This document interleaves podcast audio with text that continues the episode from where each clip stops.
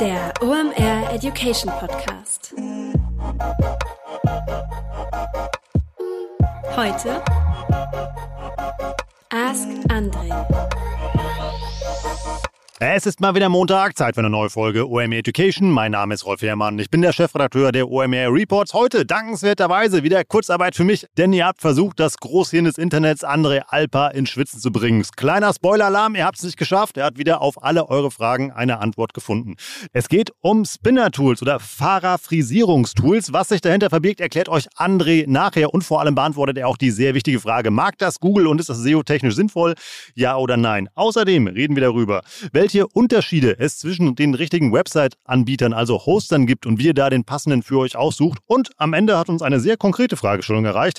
Ich möchte einen Online-Kurs aufbauen. Meine Freundin ist Fitnesstrainerin. Wie man das macht und das erfolgreich gestaltet, das beantwortet euch André heute in jeder Episode.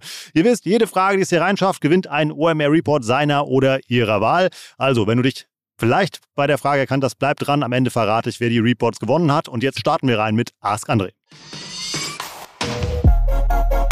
Heute mit dabei Digital Effects. Das sind SEO-Spezialisten und SEO ist ein wesentlicher Bestandteil in deinem Channel Mix, über den du mal nachdenken solltest. Denn nichts lieben wir ja in diesen Zeiten als qualitativ hochwertigen organischen Traffic. Warum? Den müssen wir nicht einkaufen. Klar, SEO ist nicht for free. Du hast da gewisse Initialisierungskosten, um das Ganze aufzubauen. Danach generieren aber gut gemachte und SEO-optimierte Inhalte qualitativ hochwertigen Traffic auf deiner Website. Warum? Was geben Leute bei Suchen ein? Fragen, Probleme, die Suche Suche nach Dienstleistungen oder Produkten und dein gut gemachter SEO-Content ist dann die Lösung dafür. Du bist da also mit Riesenschritten durch den Funnel unterwegs. Wie gut das funktioniert, zeigt ein Beispiel, was uns Digital Effects mitgebracht hat. Die haben es zum Beispiel geschafft, bei einem E-Commerce-Kunden durch SEO innerhalb von zwei Jahren den Umsatz von 3,5 Millionen auf 16 Millionen zu steigern und das Ganze zu einem Zehntel der Kosten gegenüber Google Ads. Wenn du dein persönliches SEO-Potenzial auschecken möchtest, dann geh einfach mal auf digitaleffects.de slash omeducation.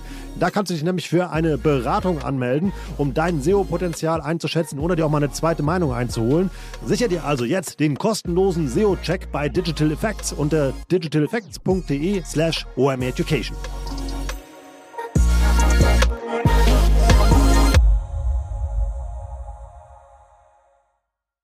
Moin, moin. Björn hat uns via E-Mail folgende Frage gestellt. Was hältst du von Paraphrasierungstools, sogenannten Spinner-Tools? Erkennt Google, wenn ein Text durch ein Spinner-Tool erstellt wurde, könnte man einen so erstellten Text vorher auf SEO-Tauglichkeit prüfen, auch im Vergleich zum Originaltext? Hast du eine Empfehlung für ein Spinner-Tool oder würdest du allgemein davon abraten? Also, spannende Frage. Björn, wenn du verzeihst, ich äh, erlaube mir erstmal ein bisschen das zu entschlüsseln und allen zu erklären, worum es hier eigentlich geht, damit mehr Leute den Kontext der Frage verstehen und wir dann eben hoffentlich bei der Beantwortung nicht nur dir weiterhelfen, sondern einigen anderen Hörern auch. Hm. Also, das ist eine Frage aus dem Bereich der Suchmaschinenoptimierung. Und was da eben wichtig zu wissen ist, ist, dass ähm, Suchmaschinen grundsätzlich eigentlich auf einer Webseite einzigartige Inhalte sehen möchten. Also unique Content, sagt man auf Englisch schön dazu. Warum ist das so?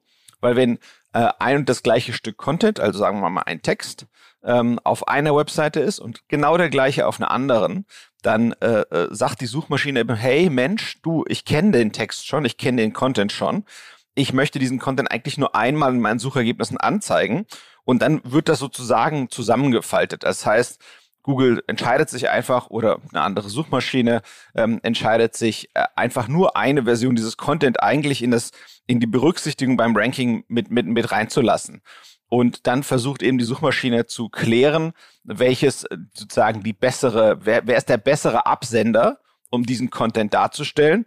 Und häufig ähm, äh, guckt sich dann die Suchmaschine eben zum Beispiel an, wo ist dieser Content zuerst erschienen oder ähm, auf welcher Webseite ist dieser Content und dann äh, hat meistens die Webseite Vorrang, ähm, äh, sozusagen, die diesen Content im, ja, also sozusagen die autoritärer ist ähm, ähm, zu diesem Thema.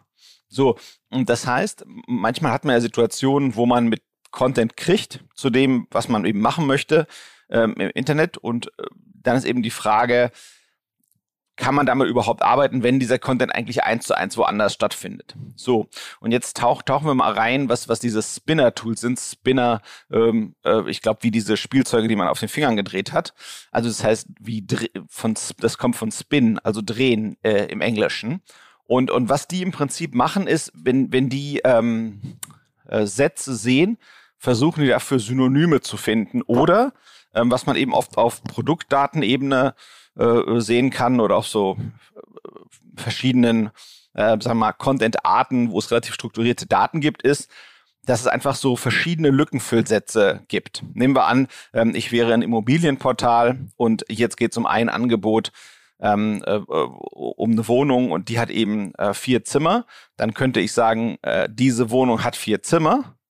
Genauso könnte ich aber auch sagen, diese Immobilie hat vier Räume. Genauso könnte ich aber auch sagen, diese Wohnung hat vier Räume oder diese Immobilie hat vier Zimmer. So, das heißt, ich sage die gleichen Dinge mit Synonymen und dann kann ich natürlich noch diesen Satz verändern in der Reihenfolge, in der Art, wie ich Dinge schreibe, abkürze, ähm, etc. pp. Mm. Und dann wird eben oft ähm, sozusagen so äh, einzigartiger Content hergestellt. Die Frage ist, wie nützlich und wie wichtig ist der für die Suchmaschine? So, ich hoffe, jetzt können damit so ein bisschen alle ja, nachvollziehen, worum es eigentlich geht. So, und im Prinzip, wenn wenn wenn es darum geht, eine SEO-Tauglichkeit zu prüfen, würde ich immer eben gucken, Mensch, äh, funktioniert das eigentlich? Ne? Also man könnte das sehr einfach machen, die SEO-Tauglichkeit prüfen. Ähm, jetzt abgesehen davon, dass ich noch gar nicht gesagt habe, was ich eigentlich für diesen Tools halte. Nehmen wir an, du hast den Content, den du von woanders bekommen hast, vielleicht, also legitimerweise. Ähm, du hast ihn auf deiner Website, du packst den dort drauf, wo er eigentlich hingehört und dann schaust du mal, ob und wo der rankt. So, wenn du halt damit auf Platz 285 oder gar nicht zu finden bist, dann glaube ich, hat sich das erklärt, ob dieser Content, den es schon woanders gibt, ähm, ob der funktioniert. Und wenn du den einfach mal ersetzt durch so einen, durch einen Spinner gedrehten Content, dann kannst du ja mal gucken, ob es dadurch besser oder schlechter wird. Ich denke, da, damit lässt sich das ähm, ja sozusagen von, von dieser Richtung her einfach ähm, überprüfen. Ähm, ja, und wenn man jetzt das vergleichen möchte mit dem Originaltext, müsste man ja theoretisch zwei Domains haben, die ähnlich stark sind, zum ähnlichen Thema sind und dann eben schauen, was besser rankt. Ähm, ich, ich denke, es, es ist, ja, also die Frage ist, fun funktioniert der Text, der da rauskommt aus dem Tool, äh, auch für den User? So, und ich würde immer gucken, hm, wenn wir jetzt einmal in die, in die Beantwortung der Frage reingehen, die Frage ist, wo kann man, auf welcher Ebene, also in welchem ja, auf, auf welchem Spielfeld arbeitet man mit dieser Art Content? Ähm, und, und wo macht man eigentlich SEO? So, wenn ich jetzt zum Beispiel in einem E-Commerce-Kontext schaue, dann ist das wertvollste ähm, ähm, SEO, was betrieben wird, eigentlich eher auf aggregierenden Begriffen und nicht auf den von dem einzelnen Produkt. Ähm, das heißt, ich optimiere äh, eben nicht, keine Ahnung, wenn ich ein Schuhhändler bin, äh, einen bestimmten Schuh von einer bestimmten Marke in einem bestimmten Design. Da findet weniger mein SEO statt, sondern ich, ich arbeite eher auf Kategoriebegriffen, ja. Äh, äh, rote Adidas oder äh, rote Sneaker oder äh, äh, Wildleder-Sneaker oder irgendwie sowas in der Richtung. Ja, das heißt, ich arbeite mit solchen aggregierenden Begriffen. Und ähm, die Frage von Björn, die war noch ein bisschen ausführlicher gestellt. Ich wollte das nicht ganz vorlesen, das wäre zu verwirrend und zu spezifisch. Aber im Prinzip geht es hier darum, dass ähm, er eben Content bekommt auf Einzelproduktebene. So, und ich glaube eben, diese Einzelproduktebene, die ist gar nicht so wichtig für SEO an sich, ähm, weil das SEO eben auf aggregierenden Begriffen stattfinden muss. Eigentlich, da ist meistens das Lohnenswerteste im E-Commerce. Es gibt ganz, ganz wenige Ausnahmen. Das ist eigentlich bei so Blockbuster-Produkten, ja. Ich sag mal sowas wie iPhone 13 Pro Max oder wie auch immer die genau heißen aktuell. Das sind so Blockbuster-Produkte, die stechen heraus. Da geht es wirklich um das einzelne Produkt darauf perfekt zu ranken. Aber zum Beispiel als normaler Händler rankt man eigentlich eher mit den aggregierenden Begriffen. Und da ist eben wichtig, dass man da uniken, guten Content schreibt und ähm, äh, dem, dem User auch zur Verfügung stellt, der dem Kunden hilft, sich innerhalb dieser Kategorie, also eine Art äh, Einkaufsratgeber, gut zurechtzufinden und zu den Einzelprodukten zu finden, die er eigentlich haben möchte, der User. Das heißt, man kann sozusagen ähm, auf Einzelproduktebene so ein Spinner-Tool mal ausprobieren, aber ich glaube, es ist nicht allzu wertstiftend, weil eben das SEO gar nicht auf Einzelproduktebene stattfindet. Worüber man sich jetzt unterhalten könnte, ist, findet meine Seite, nehmen wir an, ich habe eine, nur eine Kategorie und ich habe darunter zehn Einzelprodukte. Und jetzt nehmen wir an, auf dieser Kategorie habe ich jetzt uniken Content, guten Content geschrieben, der richtig, richtig gut dem Kunden weiterhilft. Und darunter sind meine zehn Produkte. Und jetzt ist die Frage, wenn ich die zehn Produkte darunter, wenn ich die einfach mit dem Text lasse, den ich vom Hersteller dieser Produkte bekommen habe, der also wahrscheinlich mehrmals im Netz zu finden ist, sieht das besser gegenüber der Suchmaschine aus oder sieht es schicker gegenüber der Suchmaschine aus, wenn ich da so ein pseudo-individualisierten Content drin habe, weil ich nenne es Pseudo, weil viel mehr kann so ein Tool in der Regel nicht leisten. Oh, das ist quasi eine Möglichkeit, wie man diese Frage stellen könnte. Und dann ist wahrscheinlich der pseudo-individualisierte Content in meinen Augen besser. Was man auch machen könnte, ist allerdings ähm, sich die Frage stellen, muss man diese Einzelproduktseiten überhaupt in den Index lassen? Das heißt, signalisiert man der Suchmaschine nicht von vornherein, ja, da gibt's diese Produkteinzelseiten, aber mit denen möchte ich eigentlich gar nicht ranken. Da kommt so ein bisschen auf die Strategie drauf an, was das Richtige ist, da zu tun. Ähm, aber ich glaube, ja, diese Spinner-Tools, also im professionellen Umfeld, wenn es um SEO für eine ja, ordentliche mittelständische und Aufwärtsfirma geht, die langfristig viel und gut Suchmaschinenoptimierung machen möchte, ist eigentlich alles, was so in hyperautomatisiert Richtung geht, wie irgendwie solche Spinner-Sachen, ist es eigentlich keine Option. Wenn man klein ist und sich mit allen Mitteln den Weg nach oben kämpfen muss, dann kann man das mal erwägen, meiner Meinung nach. Aber ja, ich finde, das ist alles überschaubar. Ich, ich glaube, wo, wo es elegantere Ansätze gibt, ist, wenn man halt viele Produkte äh, verkauft, bei denen es, ähm, sagen wir mal, äh, in Tabellen listbare Eigenschaften gibt, die man auch bekommt äh, wie das Beispiel vorhin mit den, keine Ahnung, eine Wohnung mit drei Zimmern, vier Zimmern oder zwei Zimmern und so viel Quadratmeter oder so viel Quadratmeter oder so viel Quadratmeter, dann kann man sich daraus irgendwelche eigenen Lückenfüll, Text, Baustein, Textgenerierungstools bauen und damit arbeiten. Das kann ich mir gut vorstellen, dass das Sinn macht. Aber man muss auch da immer schauen, Jetzt nehmen wir mal an, der Kunde kommt auf diese Seite und der kommt ja auf diese Seite nicht nur über die Suchmaschine, sondern auch mit bezahltem Traffic. Wie gut ist dieser Content, der dort steht? Findet der Kunde den Content so gut, dass er dann erst recht Bock hat, das Produkt zu kaufen? Oder denkt er, du als Händler, als Anbieter bist ehrlich gesagt ein bisschen durcheinander? Und äh, dann, dann ist er vielleicht davon sogar abgestreckt. Ne? Also man kann mit keinem Content arbeiten, meiner Meinung nach, wo man eben nicht guten Gefühls den, den, den, den Besucher der Website äh, äh, diesen Content lesen lassen kann. Also dafür, das ist sozusagen das Niveau, was du, was du eigentlich ja, liefern muss. Das heißt, ja, also auf so einer Einzelproduktebene oder einer Einzelartikelebene, ähm, bei, bei irgendwas, was datenbankbasiert ist, da kann ich mir das vorstellen, auf Kategorieebene wahrscheinlich nicht. Und alles, was informational ist, also wo sich Kunden vor dem eigentlichen Verkauf im Allgemeinen informieren, ähm, da ist noch ein viel höheres Niveau gefragt. Ich glaube, da kommt man auch mit sowas nicht, nicht hin. Und ähm, im Allgemeinen meine Betrachtung von diesen Tools war eigentlich immer, mh, hm, dass die auf Englisch deutlich besser funktionieren als auf Deutsch ähm, weil einfach die deutsche Sprache deutlich komplizierter ist als Englisch. Ähm, und meistens kommen diese Tools aus dem englischsprachigen Raum und von dort aus werden die auch häufig gehypt ähm, oder aus irgendwelchen hm, äh, ostasiatischen Staaten. Ähm, was ich mir nochmal anschauen würde, ähm, wenn, wenn du sozusagen viele solcher ähm, Items hast, die du betexten möchtest, diese Einzelprodukte, ähm, äh, das Stichwort wäre dort GPT-3, also auf, auf Englisch, auf Deutsch GPT-3. Ähm, äh, das nennt sich, das ist so eine Art ja, Textgenerierungstool, ähm, was eben auf einer, auf einer künstlichen Intelligenz basiert.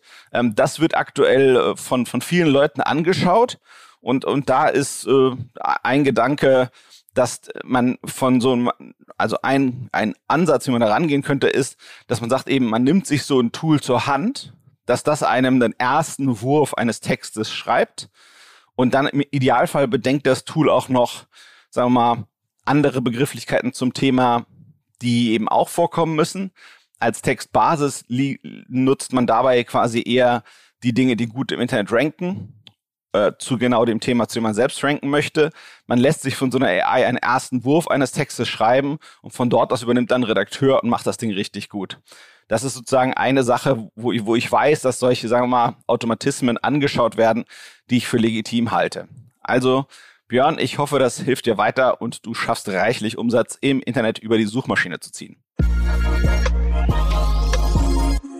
Die folgende Frage erreicht uns vom Finn. Und zwar fragt der Finn, macht es einen Unterschied, welchen Website-Anbieter ich wähle? Erscheine ich bei Google weiter oben, wenn ich mit WordPress arbeite, als zum Beispiel mit Jimdo oder Wix?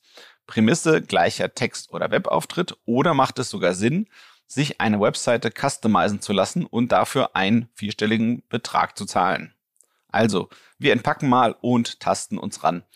Ähm, so wie ich das rauslese hier, geht es dem Finn vor allem um Suchmaschinenoptimierung.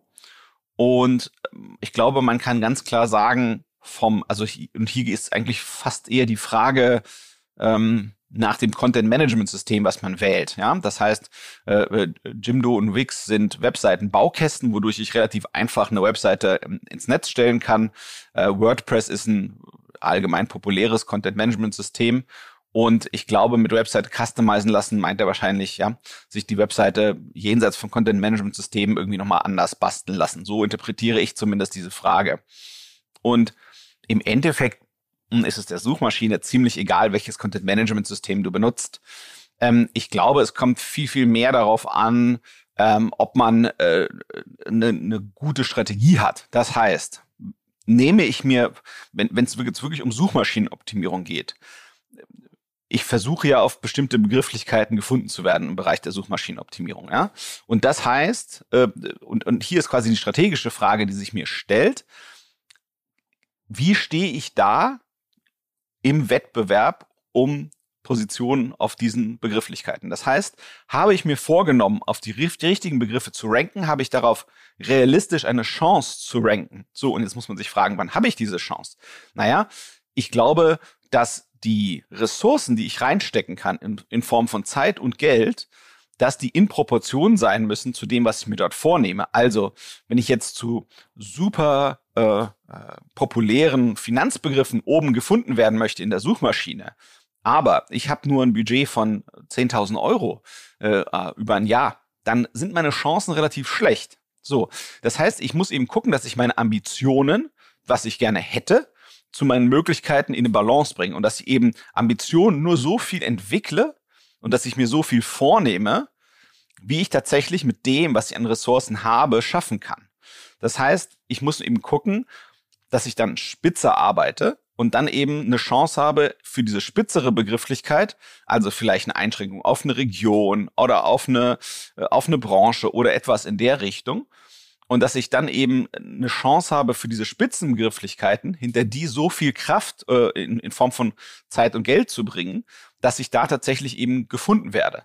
So, das heißt, das ist erstmal diese grundsätzliche Frage, dass ich erstmal weiß, äh, was eigentlich mein Ziel und dass mein Ziel äh, realistisch gewählt ist, äh, äh, damit ich da auch wirklich gewinnen kann. Weil man muss sich vorstellen, die Suchmaschine wird ein Ergebnis dann oben anzeigen, wenn sie vermutet, dass das, was du ihr lieferst zu einem Thema, besser ist als alles andere im deutschsprachigen Web zu dem gleichen Thema. So. Und das musst du irgendwie glaubhaft rüberbringen können und auch tatsächlich sein im Idealfall.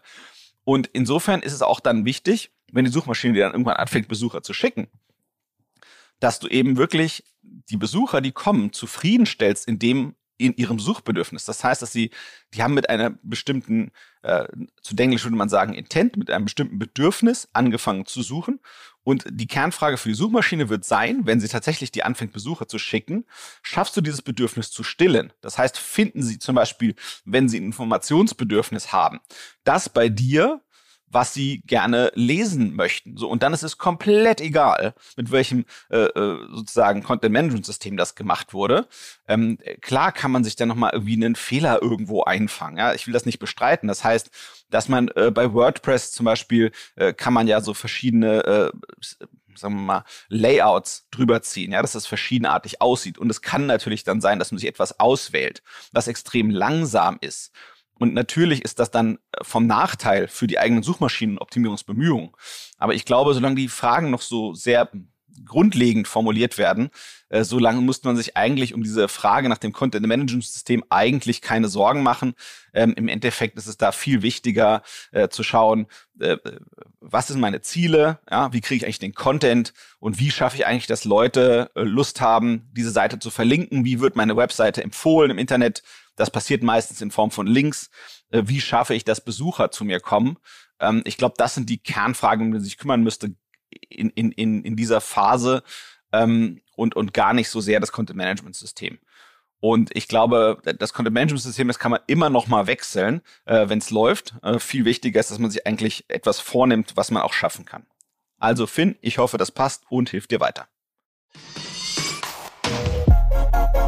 Heute mit dabei Pipedrive, neues Jahr, neue Ziele und vor allem, wenn du im Bereich Sales arbeitest, egal ob in einem großen oder kleinen Unternehmen, hast du sehr konkrete Sales-Ziele, die du erreichen sollst und vor allem auch möchtest. Ein strategischer Vorteil ist es dabei, wenn du den Überblick behalten kannst. Und dafür brauchst du das passende CRM und das ist Pipedrive. Pipedrive ist mehr als nur eine stumpfe Pipeline. Pipedrive bündelt nämlich alle relevanten Informationen zu einem Kunden für dich. Darin findest du sämtliche Vertriebsaktivitäten und Gespräche und vor allem verpasst du auch so keine Nachfassaktion und steigerst so signifikant signifikant deine Abschlusschance. Wir benutzen das hier bei OMR selber und es ist wirklich richtig einfach zu bedienen und sich darin zurechtzufinden und ein richtig tolles Tool. Also jetzt einfach mal pipedrive.com aufrufen und sicher dir da deine 14-tägige kostenlose Testversion und erreiche so viel einfacher deine Ziele für 2024.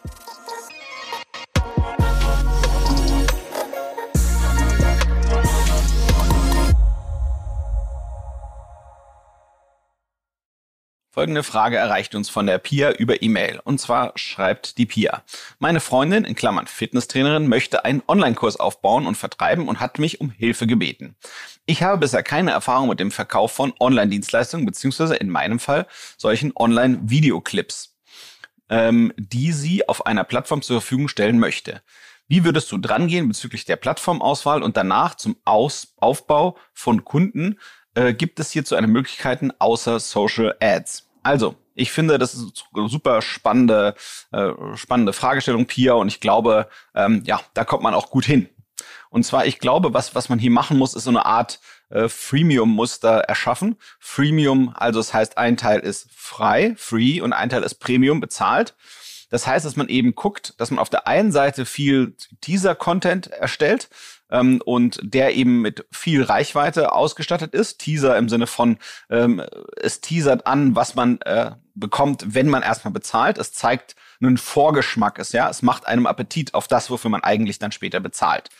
So, und das muss man eigentlich schauen, ja, wie und wo es am besten klappt äh, für deine Freunde, mit welcher Plattform sie ja, sich wohlfühlt, ähm, äh, die Plattform welcher Sprache oder welcher Sprachen äh, oder Plattformen sie da am besten spricht. Ja, das kann sowas sein wie Instagram, wie YouTube, wie TikTok.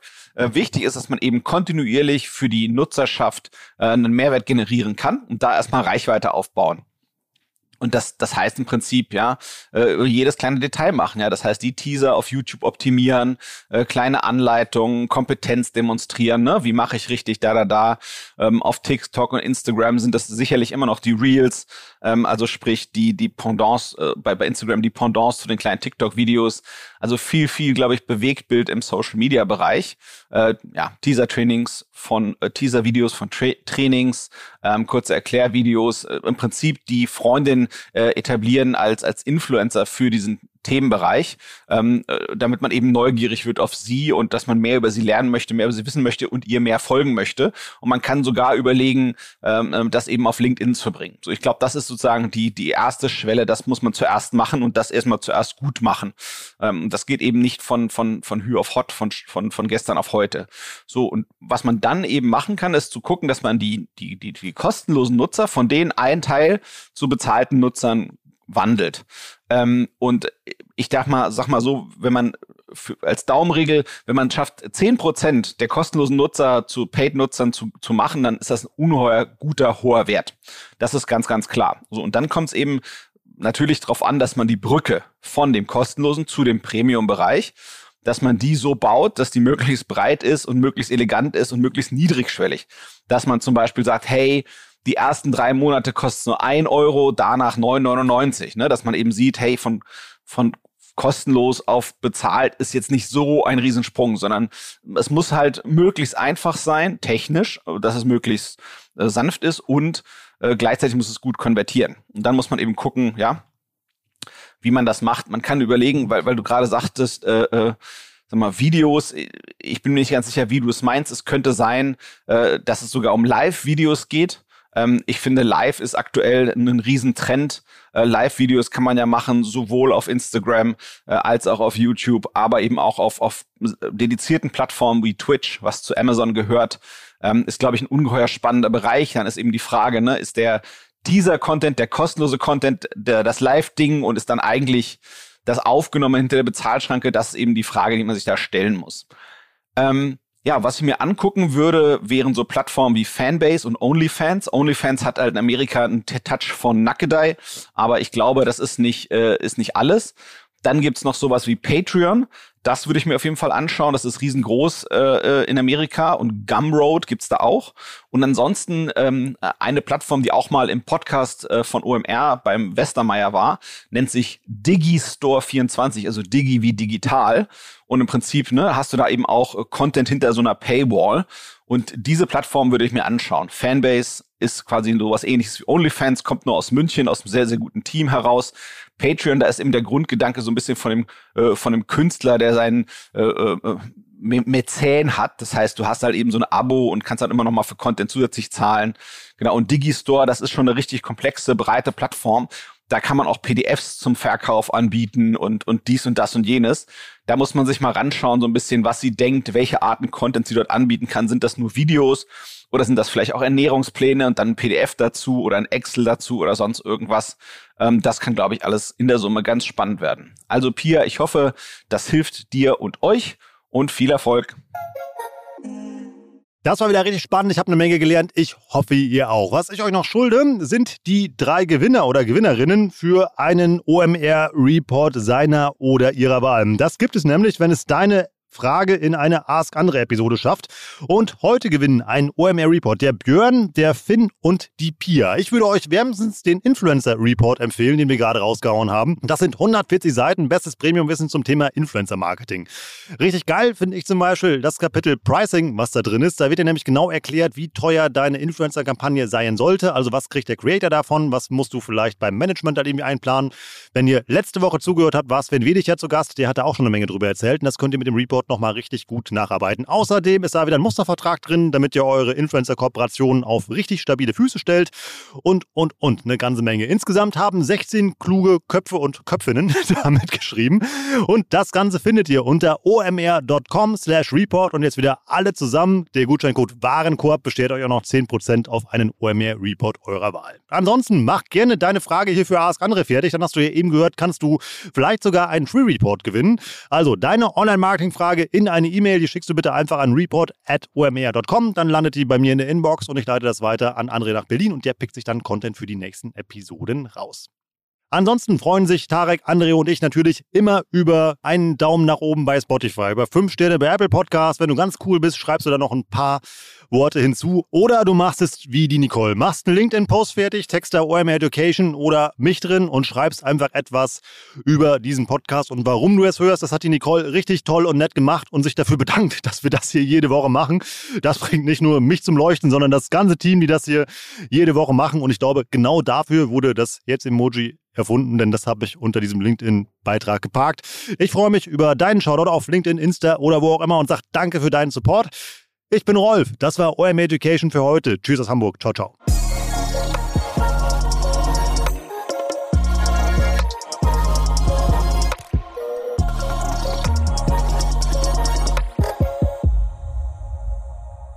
Dieser Podcast wird produziert von Podstars